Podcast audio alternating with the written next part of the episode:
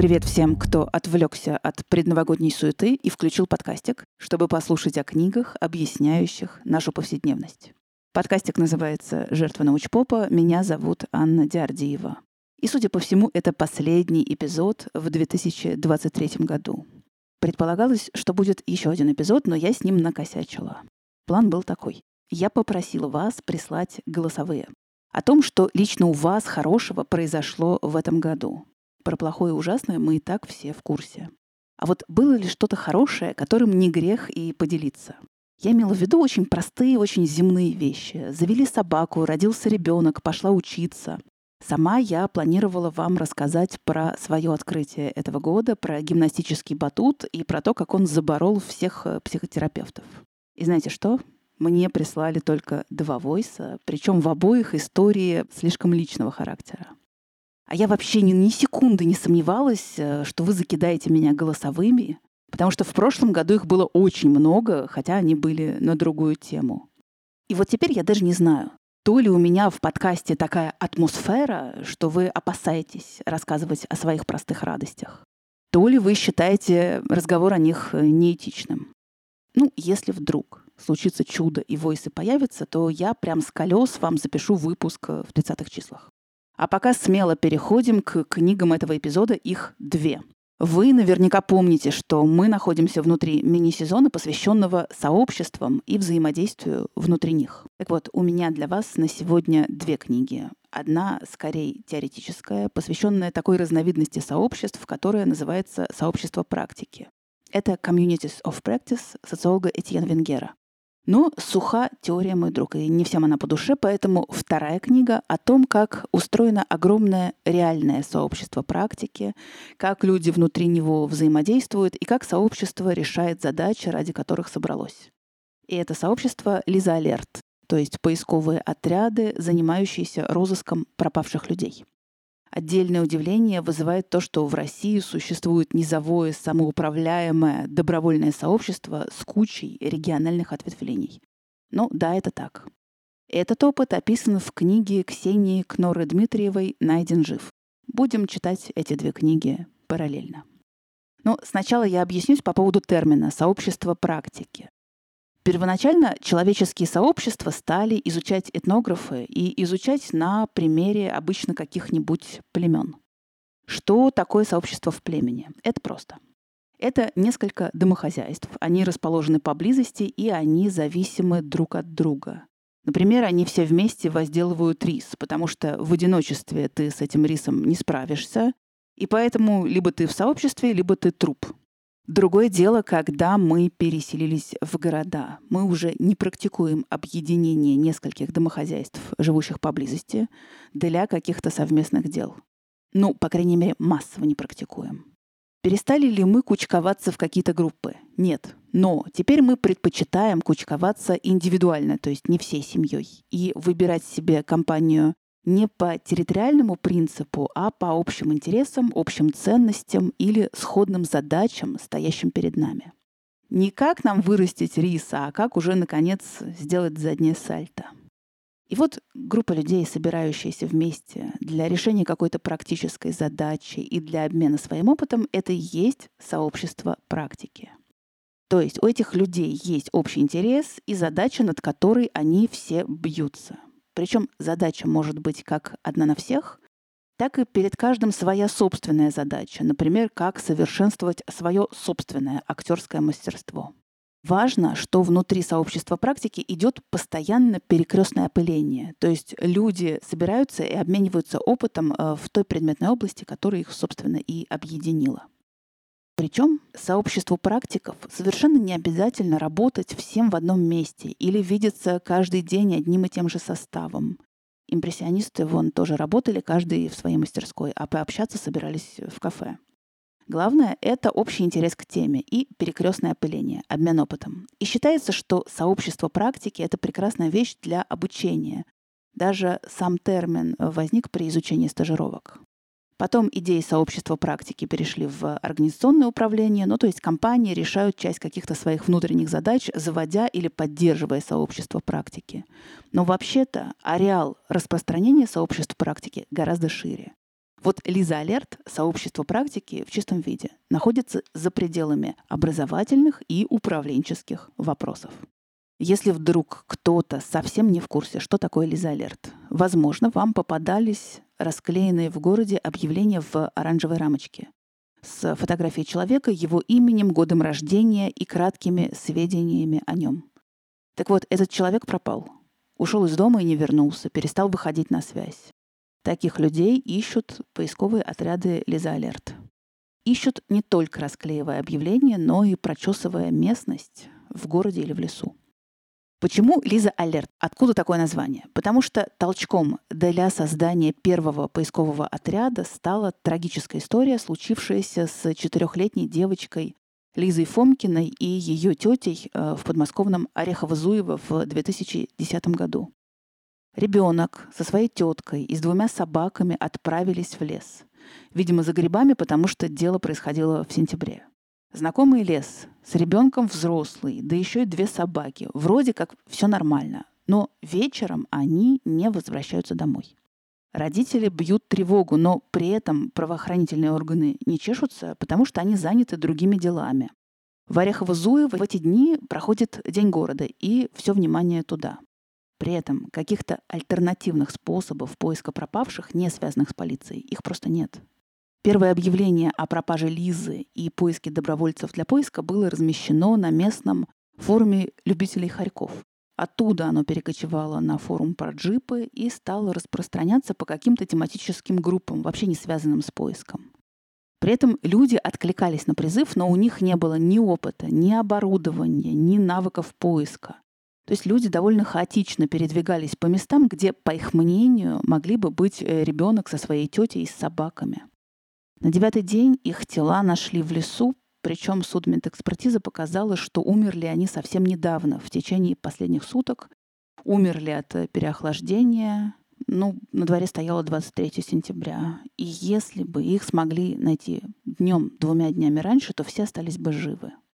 Эта история стала потрясением и для тех, кто в ней участвовал, и для тех, кто о ней только слышал. И меньше чем через месяц, в октябре 2010 года, появляется сначала форум, довольно небольшой, для тех, кто хотел бы участвовать в поиске пропавших детей. А потом и сайт Лиза Алерт для тех же задач. Первая часть названия в память о Лизе Фомкиной, а алерт в соответствии с названиями международных систем поиска пропавших. Они все тоже заканчиваются на алерт. Теперь о том, чем им предстояло заниматься. Тогда, в 2010 году, они пока этого не знали. Они находились в страшном аффекте от истории с Лизой Фомкиной. И только много позже у них накопится статистика о том, где и как пропадают люди и какие. В принципе, пропасть может кто угодно, но практика показывает, что если речь заходит об исчезновении взрослого дееспособного человека возрастом, ну, скажем, от 18 примерно до 55 лет, то, скорее всего, эта история связанная с какими-то насильственными преступлениями. Поисковикам же чаще достаются те, кто находится за пределами категории 18-55. Во-первых, дети. История с пропажей ребенка всегда очень резонансная. На поиски ребенка выезжает много людей, многие оказывают поисковикам поддержку. Во-вторых, вот это менее очевидно, пропадают подростки. Причем не только из неблагополучных семей.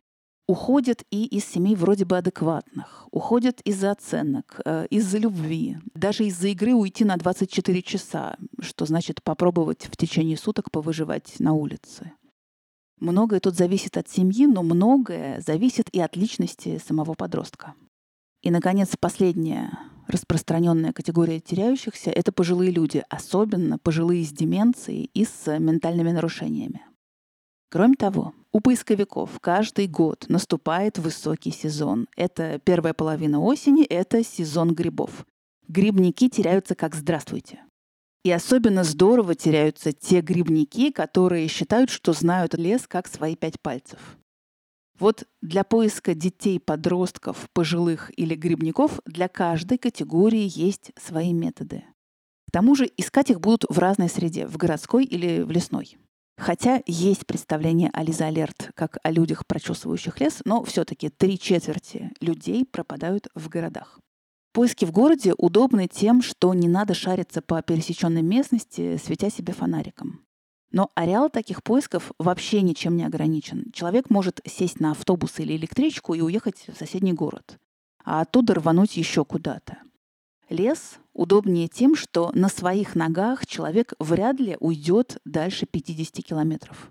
Но в лесу есть другие сложности. Человек, которого ищут, может упасть и не встать. Ему может стать плохо, потому что с собой у него нет привычных э, лекарств. Поиск в лесу проходит только ночью, потому что днем там орут птицы и много посторонних звуков, а до пропавшего надо хотя бы докричаться.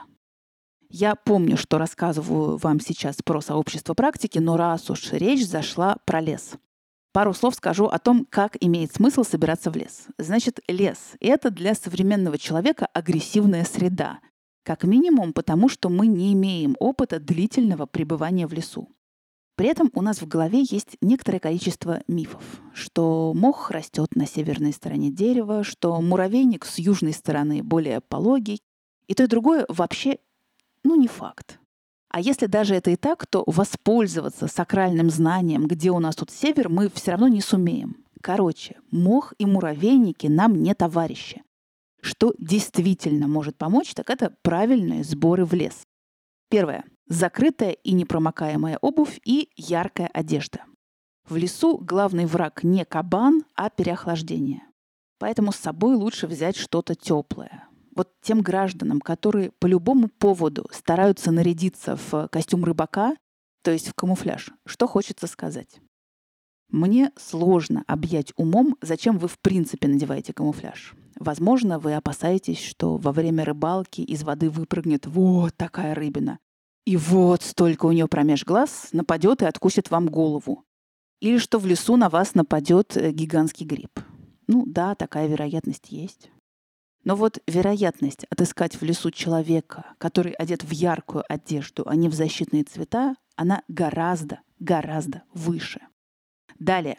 Собираемся в лес, продумываем маршрут. Скачиваем офлайн карты или распечатываем. А то, знаете, это удивление. Ой, что-то связи нет в лесу. Угу. Перед выходом из дома сообщите кому-нибудь, что вы в лес и когда планируете вернуться. Если вы постоянно принимаете какие-то медикаменты, то возьмите их с собой, даже если вы в лес идете всего на пару часов. А также не помешает пауэрбанк и какая-нибудь шоколадка. Если вы уже заблудились в лесу, главное не метаться. Лучше спокойно посидеть и оценить обстановку. Даже если нет связи, экстренный вызов 112 может сработать.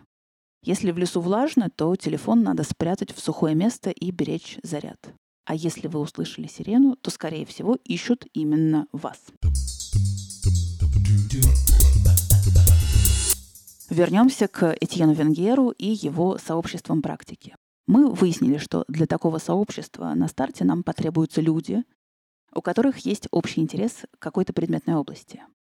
При этом они готовы что-то делать на практике, готовы лично общаться и, главное, готовы обмениваться опытом. Есть еще одна вещь, о которой никто не говорит, но все предполагают, что она существует э, по дефолту. Участникам сообщества очень важна их деятельность. Иначе вся конструкция разваливается. Я вот умею вязать и в теории могла бы раз в год посещать клуб вязальщиц, делиться опытом, как лучше снимать петли со спиц.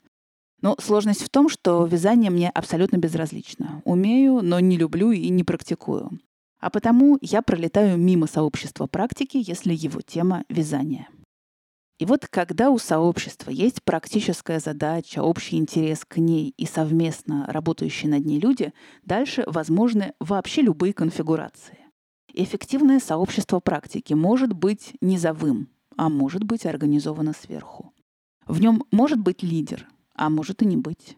Сообщества практики могут уметь эффективно самоорганизоваться, а могут и не слишком-то в этом преуспеть. Все конфигурации абсолютно нормальны.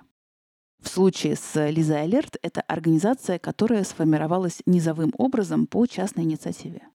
Да, это даже не организация. У нее нет юридического лица, нет счетов, нет никаких финансовых операций. Это принципиальная позиция основателей. И удивительным образом Поэтому Лизу Алерт нельзя закрыть. Нельзя объявить иностранным агентом или нежелательной организацией. Нет никакой организации. Это сообщество, в котором все работают на добровольных началах. А все имущество принадлежит либо самим поисковикам, либо является пожертвованием. Причем, заметим, жертвуют Алерт не только частные лица, но и компании. Крупные ритейлеры, пара известных операторов сотовой связи жертвуют оборудование. Даже вертолеты из авиапарка одного там перевозчика вместе с пилотами участвуют в поисковых операциях. Я специально без имен, потому что пусть правая рука не знает, что делает левая. Все по-библейски. Понятно, почему и люди, и организации хотят помогать поисковикам или участвовать в поисках пропавших это занятие с четким и очень осмысленным результатом. Кроме того, результат этот можно получить достаточно быстро. Да, бывают поиски, которые затягиваются на недели, но зачастую все-таки время поисков меньше. При этом это работа, связанная с выходом за рамки повседневности и с преодолением себя. Все-таки ночью мчать на поиск и прощупывать разбитый на квадраты лес — это не то, что мы привыкли делать каждый день. Но еще в поисковой работе просто вал эмоций. Далеко не всегда это положительные эмоции. Здесь может быть и напряжение, и усталость. Здесь может быть ужас и полное разочарование, когда человек найден уже погибшим. Но здесь и дикая радость и единение, когда человек найден живым, и все это благодаря совместной работе. По сути, это то, чего мы сильно недополучаем в быту. Осмысленная деятельность, видимый результат преодоления себя и огромный диапазон эмоций. И случается, что поисковики подсаживаются на эти ощущения. А это довольно опасная ситуация, которая ведет к волонтерскому выгоранию, когда начинает казаться, что люди теряются специально. А еще они какие-то все неблагодарные. Или наоборот, начинает казаться, что этот человек погиб по твоей вине. Для новичков есть специальные рекомендации, как избежать волонтерского выгорания в поиске, потому что они попадают в среду, где все очень концентрированное, и цели, и эмоции, и усилия. Строго говоря, эти рекомендации подходят для профилактики выгорания в любых других обстоятельствах. Значит, в поиск надо входить медленно. Поначалу лучше ездить на поиск раз или два в месяц. Нельзя делать поисковый отряд центром своей жизни. За пределами поискового отряда у вас должно быть что-то еще. Хобби, друзья, любовь. Нельзя хранить все яйца в одной корзине внутри поискового отряда. Не надо заниматься поисками в ущерб э, всему – работе, семье, материальному положению. И не надо считать себя обязанным участвовать во всех поисках и винить себя в том, что человека при поиске нашли погибшим. В общем, диверсифицировать и не взваливать на себя все. Здесь замените слово «поиск» на слово «моя работа», и эти рекомендации все равно останутся в силе.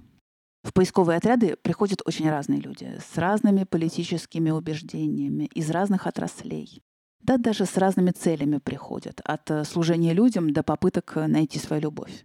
На кого-то производят неизгладимое впечатление резонансные пропажи и поиски людей. Зачастую региональные отделения Лизы Алерт образуются как раз в результате таких резонансных пропаж и абсолютно диких историй, которые просто невозможно развидеть. И тем не менее, несмотря на то, что эмоций в поисках зашкаливающее количество, поисковикам Лиза Алерт удается везде поддерживать сходную организационную структуру. Как это устроено? Заявка о пропаже человека поступает информационному координатору это тот, кто никуда не выезжает, а организует работу на месте.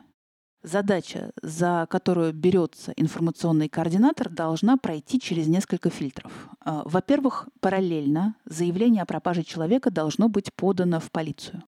Если этого не происходит, поиск не будет запущен, потому что есть основания предполагать, что заявитель скрывает свои истинные цели. Во-вторых, исчезновение человека должно произойти недавно потому что Лиза Алерт не занимается поисками людей, пропавших несколько лет или десятков лет назад. Когда заявка принята, заявители опрошены, начинают работать группа коротких прозвонов. Они должны проверить больницы, бюро регистрации несчастных случаев, отделение полиции. Есть также группа тех, кто распространяет информацию о пропавшем в соцсетях. Информационный координатор – тот, кто принимает решение, требуется ли выезд и работа поискового отряда на местности. Если да, выезжают добровольцы. Вообще всегда откликаются и выезжают добровольцы, те, кто может в этот день. Среди выехавших на место назначается координатор поиска. Это человек, который определяет стратегию и зону поиска. Он же общается с заявителями и с представителями служб. Он же принимает решения о привлечении других служб или об остановке активной фазы поиска.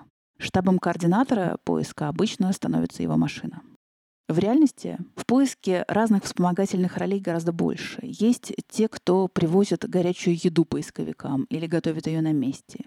Есть группа, которая расклеивает объявления с фото и данными пропавшего человека. Есть даже группа с дронами, которые помогают э, при поиске. Можно много где себя применить, если ночные хождения по лесу вам не подходят. Вот такое удивительное самоорганизующееся сообщество практики существует рядом с нами. Ну что, будем потихоньку заканчивать. С наступающим вас, дорогие люди. И да пребудут с нами и смысл, и сообщество единомышленников. И хорошие книги тоже да пребудут с нами, а об этом я в следующем году позабочусь. Обнимаю и до скорого.